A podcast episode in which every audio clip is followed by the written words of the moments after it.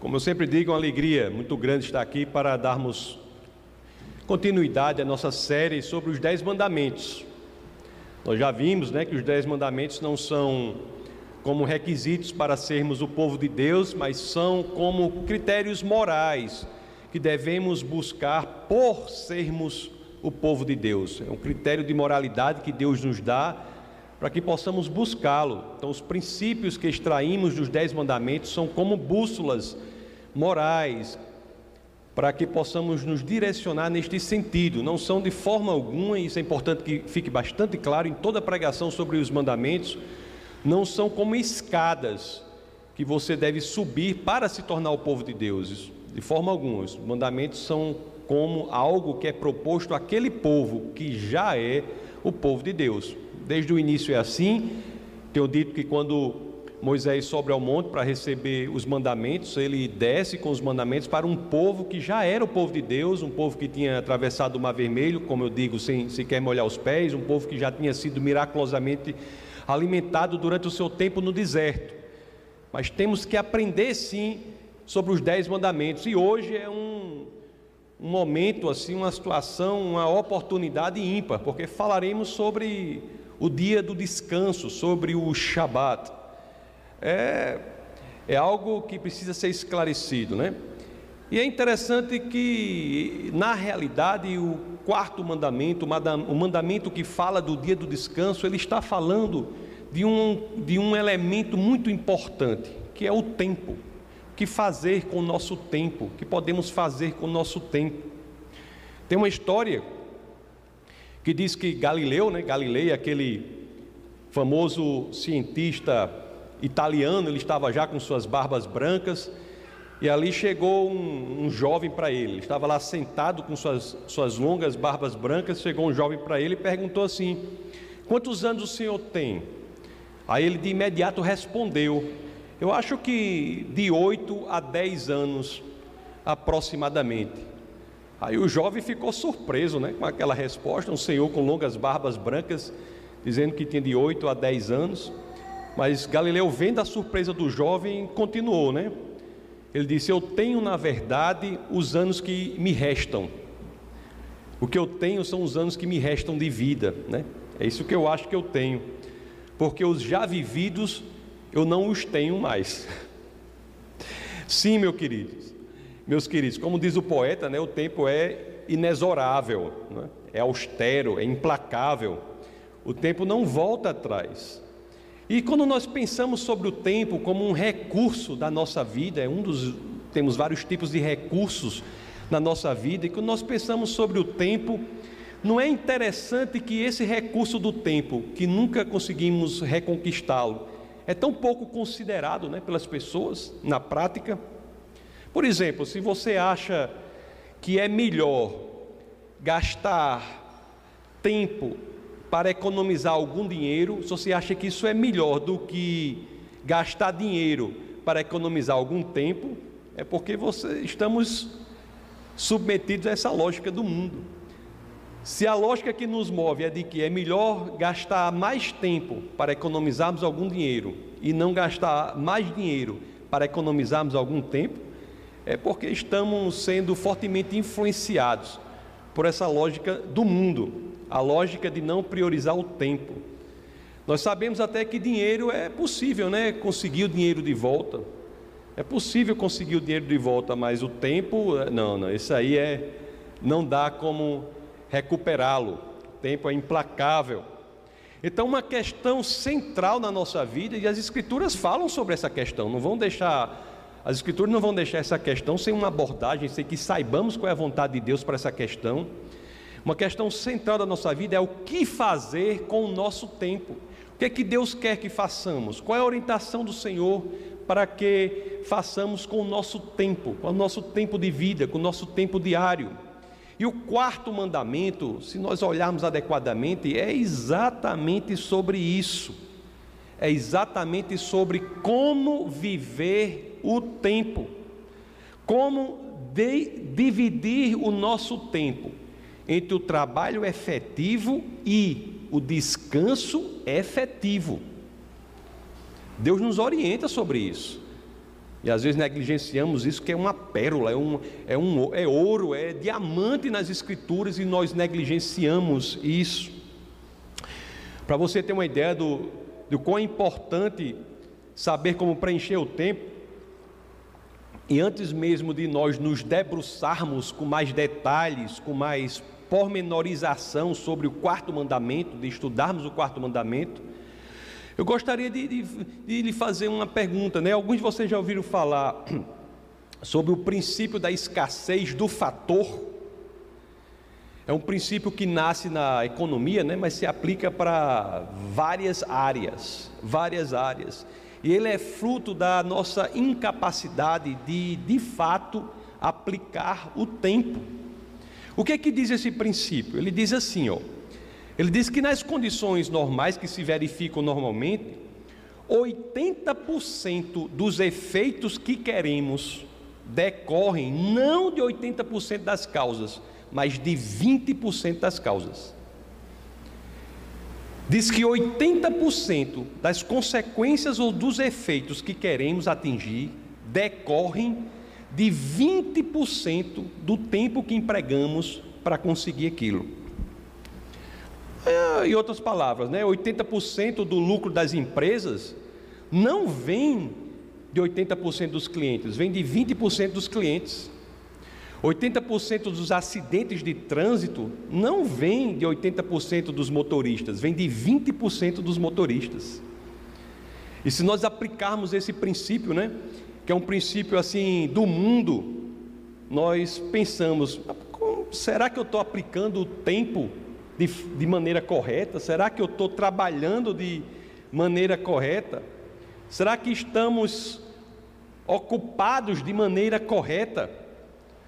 80% das nossas conquistas vem de 20% do nosso tempo de trabalho, ou ainda, se nós aplicarmos essa lógica a ela mesma, se nós aplicarmos esse 80-20, essa, essa razão a ela mesma, se nós calcularmos 80% de 80% e calcularmos 20% de 20%, nós chegamos à seguinte conclusão, né? 64%, 64% das nossas conquistas decorrem de 4% do tempo que empregamos para aquilo. Isso é uma realidade que nos choca, né? Para dizer, será Será que 4% do meu trabalho é responsável por 64% das minhas conquistas? E o que, é que eu estou fazendo com 96%? Não, tem a ver com o fato de como usamos o tempo. Como usamos o tempo. Então é por isso que temos que estudar, meus queridos, entender o que o Senhor diz sobre o uso do tempo. Isso mudará o nosso comportamento. Isso mudará a forma como nós estruturamos as ideias, nós vemos o mundo. Isso otimizará o nosso a nossa existência, otimizará tudo que fazemos, otimizará inclusive o papel para o qual fomos chamados, todos nós, que é o de fazer Jesus Cristo mais conhecido para aqueles que ainda não o conhecem. Em Cristo, nós deixaremos de ser movidos pelo princípio da escassez do fator. Não vamos estar submetidos a isso. Nós seremos movidos pelo princípio das Escrituras. E eu garanto a vocês, se é o Senhor que falou, a eficiência e eficácia desse princípio é, das Escrituras é muito melhor, é muito maior. Então, perguntas como, por exemplo, como devo dividir meu tempo, como devo é, priorizar as minhas atividades, são coisas que devemos submeter à vontade do Senhor e atender o quarto mandamento. Dito isso, vamos ver o que há no quarto mandamento. Para tanto, eu vou ler tudo, depois nós vamos ver passo a passo. Então eu peço a vocês que, claro, assim querendo, abram as escrituras no livro de Êxodo, no capítulo 20, vamos ler do verso 8 ao verso 10.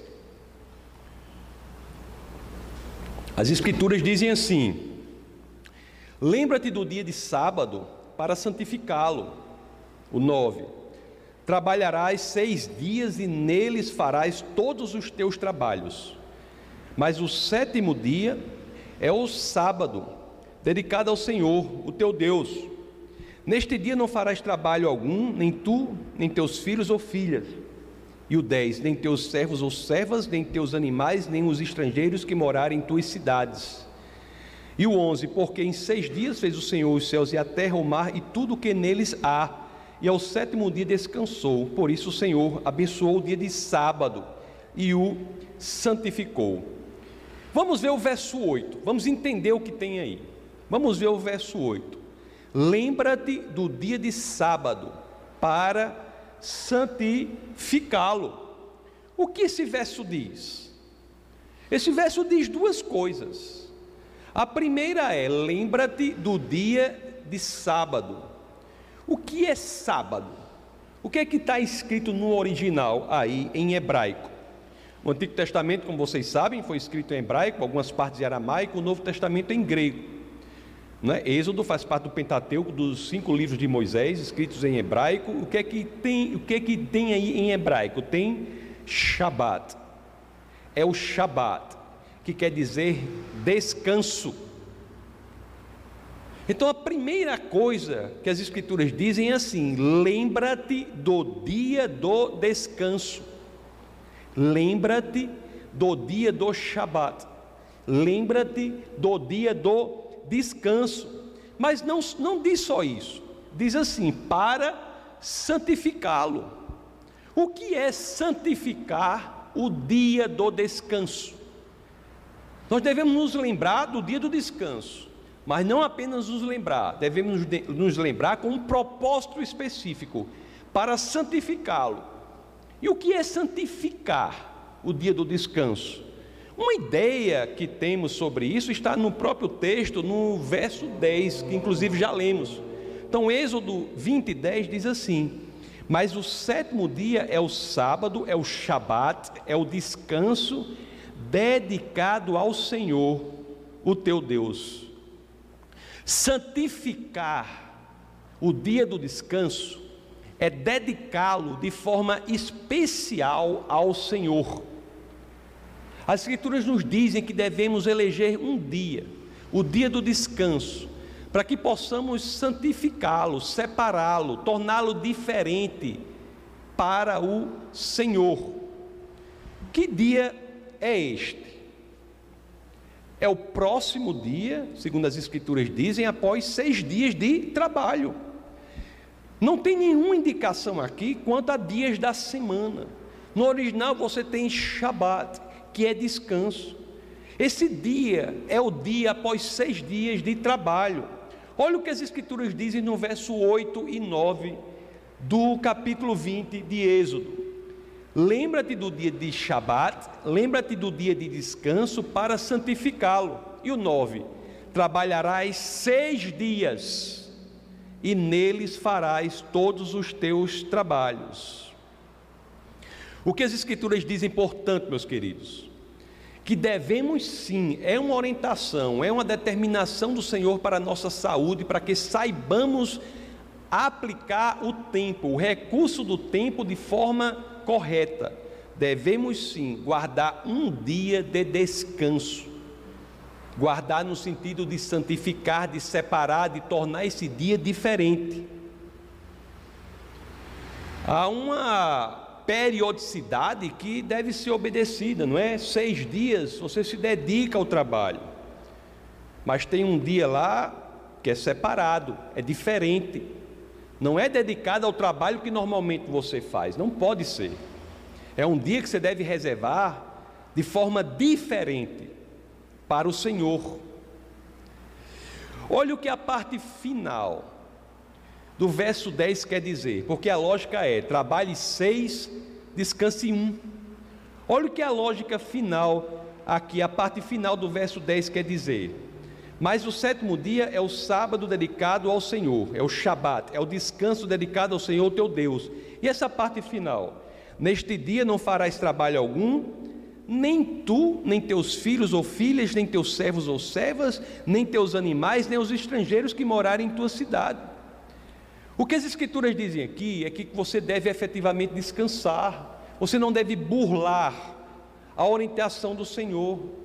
É, você não deve trabalhar e você deve fechar a empresa em que, se você é dono da empresa, essa empresa não deve funcionar em um dia. Não tente dizer que você estará descansando se você não estiver na sua empresa, mas ela estiver lá funcionando, né, com seus empregados. O Senhor é específico. Toda a sua força de trabalho deve descansar um dia após seis dias de trabalho. E há inúmeras situações de empresas extremamente bem-sucedidas, genuinamente cristãs, que fazem isso. Não abrem, por exemplo, no domingo. Né, tem a lanchonete americana que Carissa gosta muito, chicken filet. Ela não abre no domingo. As pessoas querem comprar sanduíche lá a todo custo, mas ela não abre no domingo ela obedece a orientação das Escrituras, ela descansa e todos os seus funcionários descansam, um dia na semana. Olha o que diz aqui o verso 11: Pois em seis dias o Senhor fez os céus e a terra, o mar e tudo o que neles existe, mas no sétimo dia descansou. Portanto, o Senhor abençoou o sétimo dia e o santificou. Todos vocês sabem que eu não acredito que os dias sejam literais, porque em hebraico está escrito aí Yom no lugar de dia, e eu já falei várias vezes, Yom tem quatro significados possíveis, não é? Dia em oposição à noite, quando você diz está de dia, está de noite, dia quando você diz assim, nos dias de fulano, dia de 24 horas, e também um longo período de tempo. Também eu não acredito que são dias literais, porque se o Senhor descansou no sétimo dia, no oitavo ele deveria estar voltado a trabalhar. As Escrituras não dizem isso. Esse período de dia é Yom, um longo período de tempo. Tanto é assim, tanto é assim que as escrituras dizem: foi-se a tarde e amanhã, foi-se o primeiro dia, foi-se o segundo, o terceiro, o quarto, o quinto e o sexto. A Bíblia não diz foi-se o sétimo dia, porque nós vivemos no sétimo dia do Senhor, no descanso do Senhor. Mas é claro também que isso dá uma lógica para como devemos viver os dias da semana como deve viver os dias da semana. Nós temos uma informação importante também aí. Quando as Escrituras dizem: Foi Deus quem fez os céus e a terra, o mar e tudo que neles existe, quais são as informações que recebemos aí? A de que não temos nada que decorra do nosso trabalho que não seja, em primeiro lugar, proveniente do Senhor. Tudo que temos, na realidade, em última instância, vem de quem? Do Criador de tudo, vem de Deus. Nosso trabalho sem Deus não é nada. Como tudo vem de Deus, porque achamos que se descansarmos um dia, escolhemos um dia e descansamos, porque podemos achar que não seremos providos? se tudo vem do Senhor. O mandamento, né, os mandamentos, os dez mandamentos das Escrituras, eles aparecem em dois livros, né? aparecem em Êxodo e aparecem em Deuteronômio. É interessante como esse mandamento, o quarto mandamento, é exposto lá em Deuteronômio. Então vamos ver Deuteronômio capítulo 5, verso 15.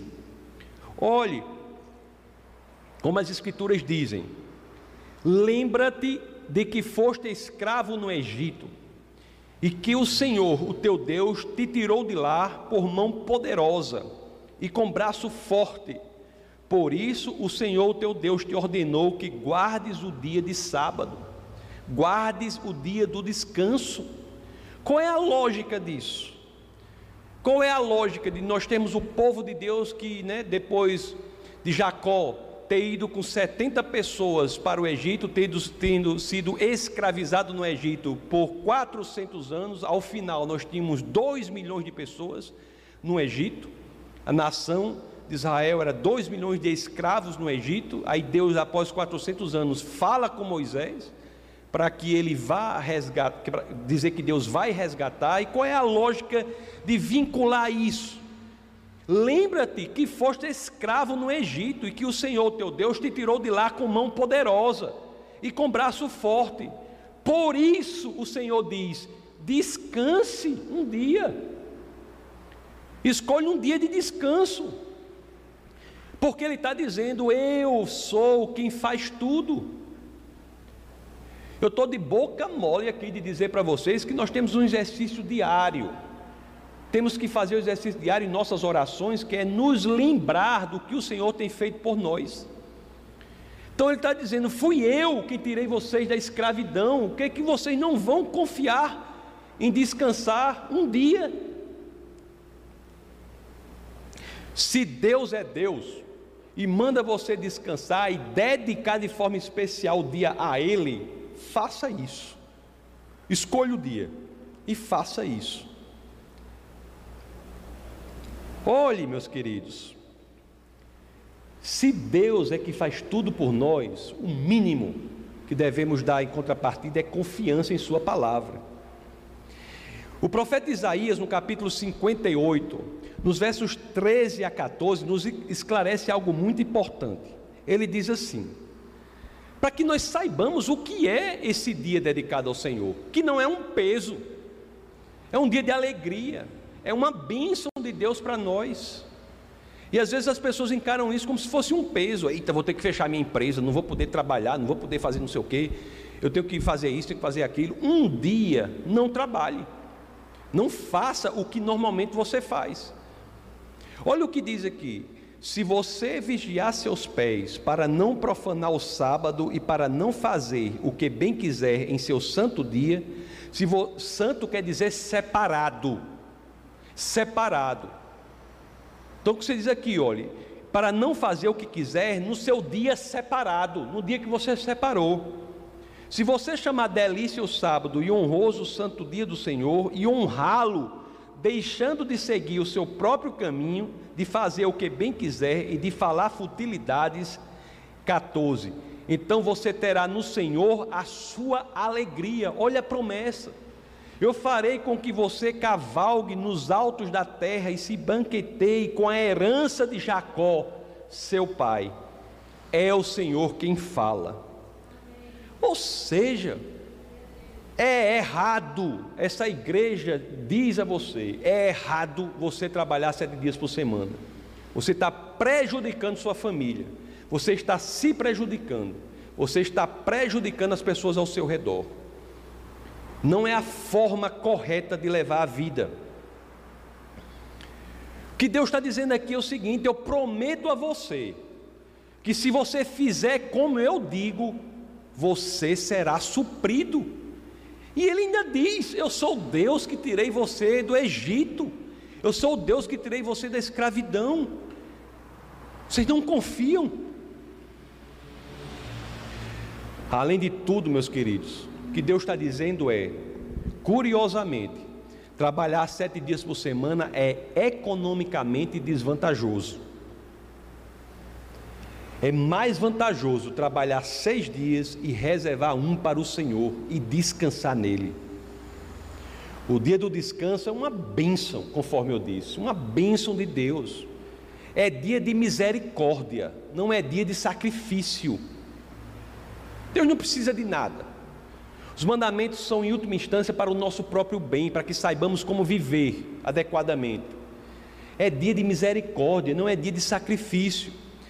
Aliás, é esta lógica que o nosso Senhor e Salvador Jesus Cristo explica, esclarece, quando confrontado lá pelos fariseus. Vamos ver lá o Evangelho de São Mateus, no capítulo 12, nos versos 7 ao 8.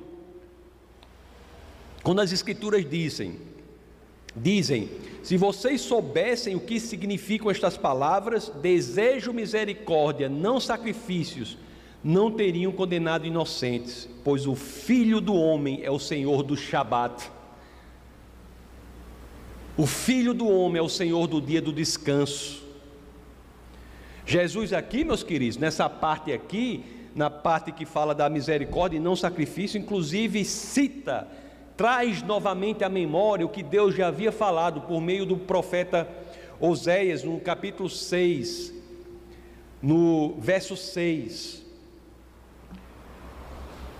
Quando, quando as Escrituras diz, pois desejo misericórdia e não sacrifícios, conhecimento de Deus em vez de holocaustos. Temos que reservar um dia para o Senhor, todos os dias são do Senhor, mas temos que reservar um dia de forma especial, diferente, separada para o Senhor. Entender que isso é uma bênção para nós.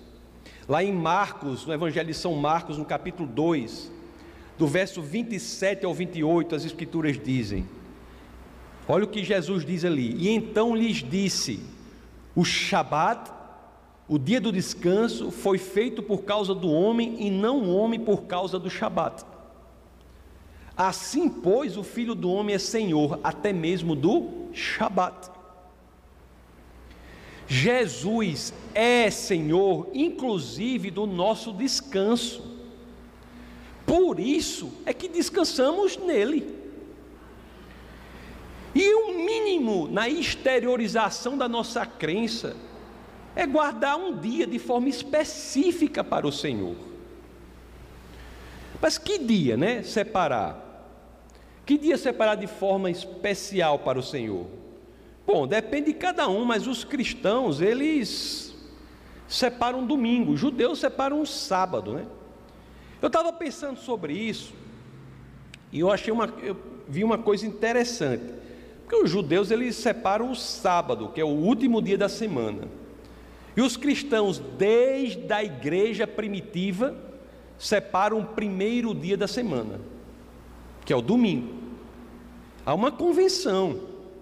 A razão teológica qual é? É que foi no primeiro dia da semana que a nova criação se fez. A ressurreição de Cristo se deu no primeiro dia da semana. Lá em Lucas, no capítulo 24, no verso 1, as escrituras dizem assim: No primeiro dia da semana, de manhã bem cedo, as mulheres levaram ao sepulcro as especiarias aromáticas que haviam preparado. Em João, no capítulo 20, no verso 1, as escrituras dizem: No primeiro dia da semana, bem cedo, estando ainda escuro, Maria Madalena chegou ao sepulcro e viu que a pedra da entrada tinha sido removida. O dia da ressurreição é o dia da nova criação em Cristo Jesus, e essa é uma, uma razão teológica da igreja, de modo geral, separar esse dia. Isso faz desde o início, repito, desde a igreja primitiva, separam esse dia. Não quer dizer que tem que ser isso, mas é uma convenção, uma tradição da igreja cristã. Lá no livro dos Atos, aos apóstolos, né, escrito por São Lucas, no capítulo 20, no verso 7, as escrituras dizem: No primeiro dia da semana reunimos-nos para partir o pão. Um indício que a igreja primitiva já se reunia no domingo. Mas eu estava pensando sobre isso, né? Interessante, eu acho, que o judeu ele separa o sétimo dia, o último dia. E o cristão, desde o início, separa o primeiro dia. Eu achei isso, eu, eu, eu, pensando sobre isso, eu digo: isso é uma coisa belíssima. Isso tem uma implicação teológica belíssima. Se nós entendemos isso de uma forma geral, mais ampla, nós vamos criar uma impressão teológica muito saudável em nossa mente, reservando o primeiro dia e não o último da semana. Por quê? Porque quando você reserva o descanso no primeiro dia da semana, você não vincula aquilo como uma conquista ou um prêmio do trabalho que você fez nos últimos seis dias. O mundo diz: trabalhe e então descanse. Isso não é bíblico. O que é bíblico é descanse, então trabalhe. É estando descansando no Senhor e não como uma conquista do nosso trabalho que trabalhamos. Trabalhamos porque descansamos. Não descansamos porque trabalhamos. Não é curioso isso? Porque se nós acharmos que o dia do descanso é o último dia da semana, nós podemos ter a falsa impressão teológica de que encontramos descanso em Cristo como função do nosso labor. E não é isso que a teologia diz. Que o descanso em Cristo nós encontramos não pelo que fizemos, mas pelo que Cristo fez. O Shabat tem que ser visto como uma janela para a eternidade. Nós vivenciamos o Shabat no domingo, no primeiro dia, né? É um dia que eu considero importante para fazer isso. Pode ser qualquer dia, repito, mas tem essa, esse elemento. Quando separamos o primeiro dia da semana, é como se disséssemos assim: pelo que Cristo fez, né, recebo essa bênção. Pelo que Cristo fez, graças à misericórdia do Senhor, tenho essa bênção do descanso. Estando nela, me dedico ao trabalho, sem ter a chance de pensar que, pelo fato de eu ter trabalhado seis dias, eu tenho o mérito de descansar. Eu acho isso de uma beleza, de uma beleza incrível. Beleza incrível. Agora, esse mandamento, ele fala, conforme a gente começou o nosso bate-papo aqui, ele fala não só sobre o descanso, ele fala também como devemos ocupar outra parte, né? Os outros seis dias. Fala também sobre o trabalho. É curioso que quando as pessoas falam do quarto mandamento, só enaltecem a parte do descanso. Mas a parte maior do quarto mandamento é o trabalho. Se não é assim, vamos ver o que está lá no Êxodo, capítulo 20, no verso 9. Essa parte aí a gente não foca, passa por cima dela. Eu acho que é, é, é o subconsciente preguiçoso e faz com que a gente não leia isso. Mas olha o que diz essa parte: trabalharás seis dias e neles farás todos os teus trabalhos. O trabalho é um mandamento do Senhor. É um mandamento do Senhor. Trabalharás. Se é um mandamento do Senhor, é claro que não é o dia do descanso único para dedicarmos a Ele. O dia do descanso era para é para dedicarmos a Ele de forma diferente separada. De forma diferente da que dedicamos a Ele nos outros seis dias. Muita gente acha que o trabalho é uma maldição. Não é isso que as Escrituras dizem. Muita gente acha que o trabalho entrou no mundo como decorrência do pecado. Não é isso que as Escrituras dizem.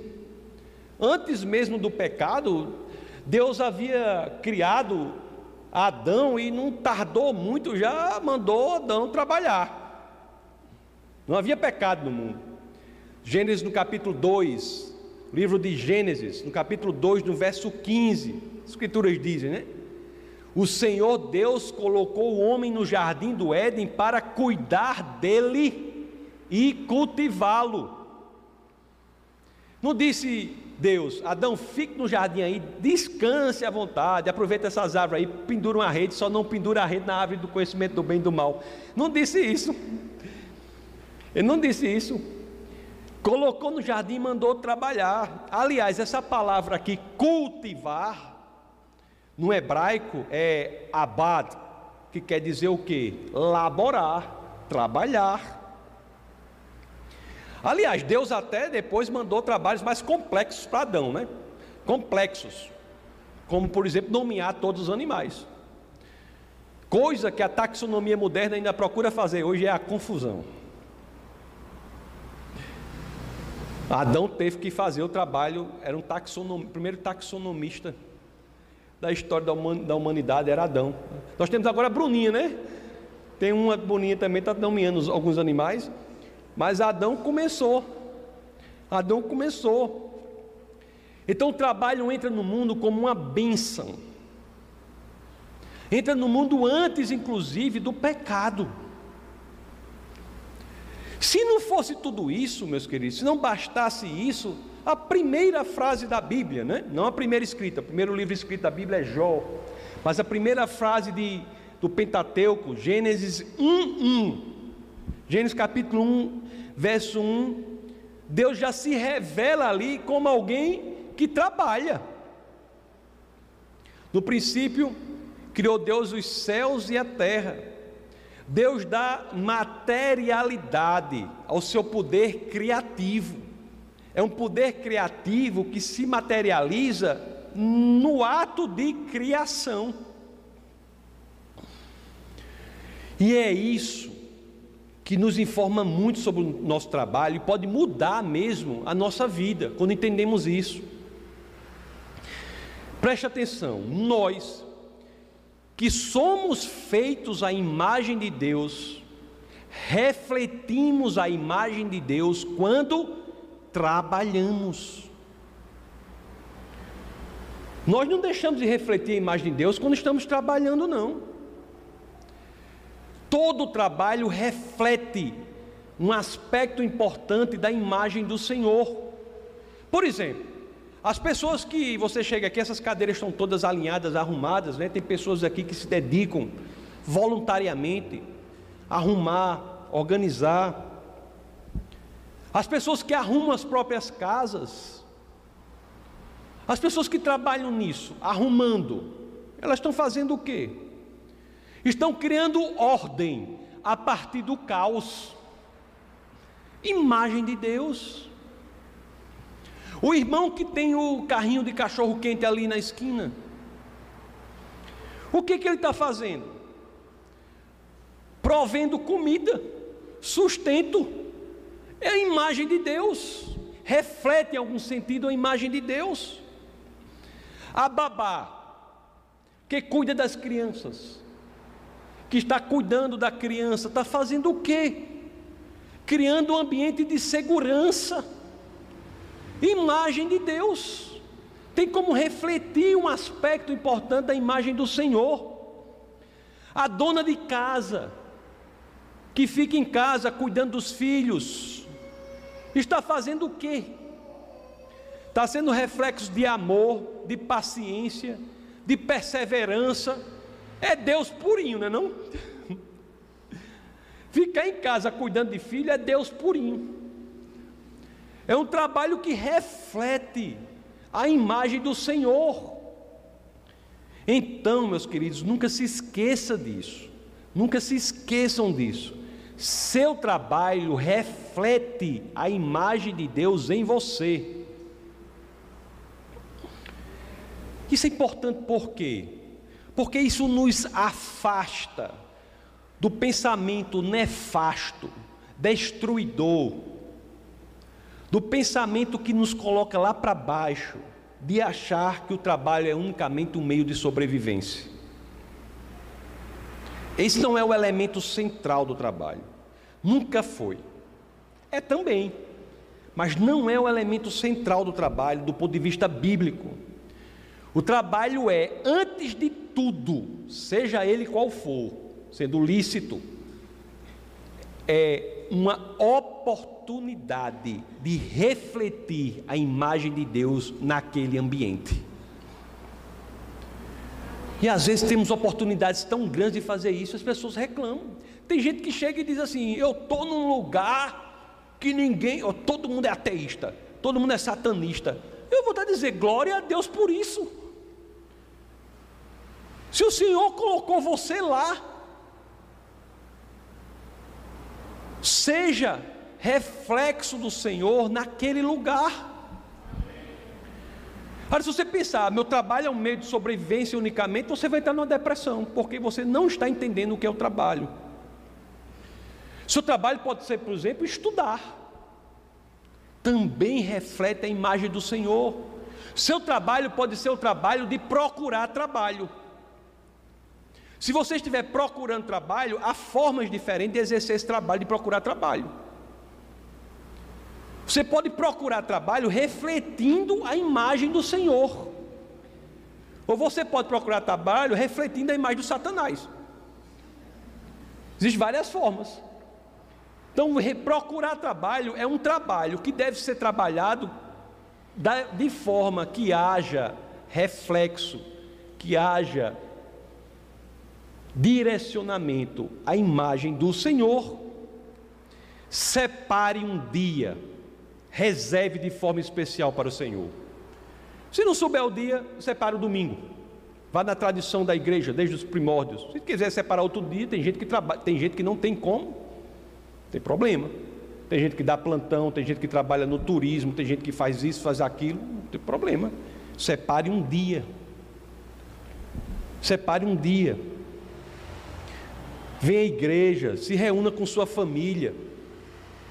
Nos outros dias, trabalhe com inteligência, sabendo que você está exercendo uma função. Encontre alegria no seu trabalho. Encontre o valor supremo do seu trabalho, que é o que a Bíblia diz, que é refletir a imagem do Senhor.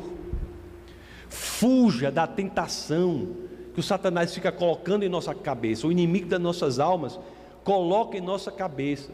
Às vezes você trabalha, faz tanta coisa naquele dia, e você, ao final do dia, você cai na tentação de estar triste, porque o que era para ser feito amanhã você não fez hoje, em vez de estar alegre por ter conquistado o que fez naquele dia.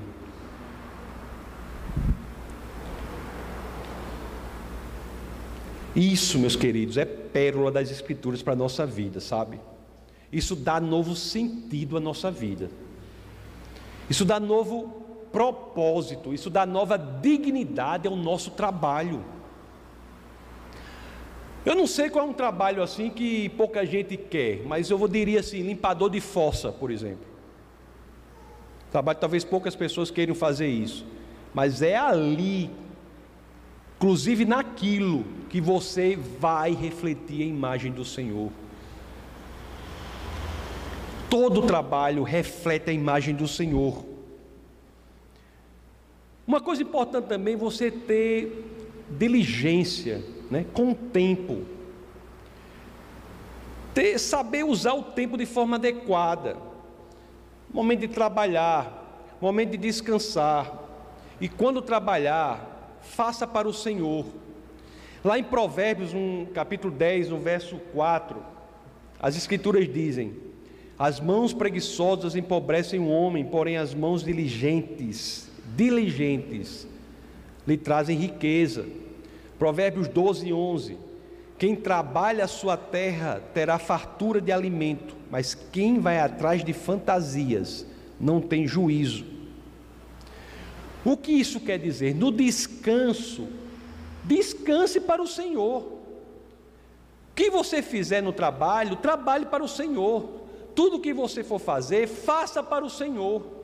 Se você está refletindo a imagem do Senhor, o seu trabalho vai ser um trabalho diligente.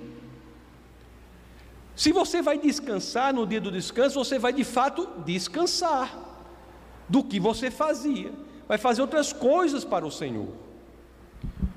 Como já disse o apóstolo Paulo, lá em Romanos, no capítulo 14, no verso 8: Se vivemos, vivemos para o Senhor, e se morrimos, morremos para o Senhor. Assim, quer vivamos, quer morramos, pertencemos ao Senhor. Se fizermos isso, meus queridos, se entendermos que a nossa existência no tempo, breve tempo, o livro de Tiago diz que nossa vida é como uma neblina. Por isso que é tão precioso o tempo, o recurso do tempo. O segredo para que possamos é criar efetividade, eficácia no que fazemos é entender que tudo é feito para o Senhor. A realidade do mundo fala do princípio da escassez do fator. Eu acho que na realidade de Deus nós falaremos do princípio da abundância do fator. Em que a grande parte do nosso tempo será eficaz, né? será eficiente. E tudo isso para quê? Para a honra e glória de Deus. Que assim seja, meus amados. Vamos orar.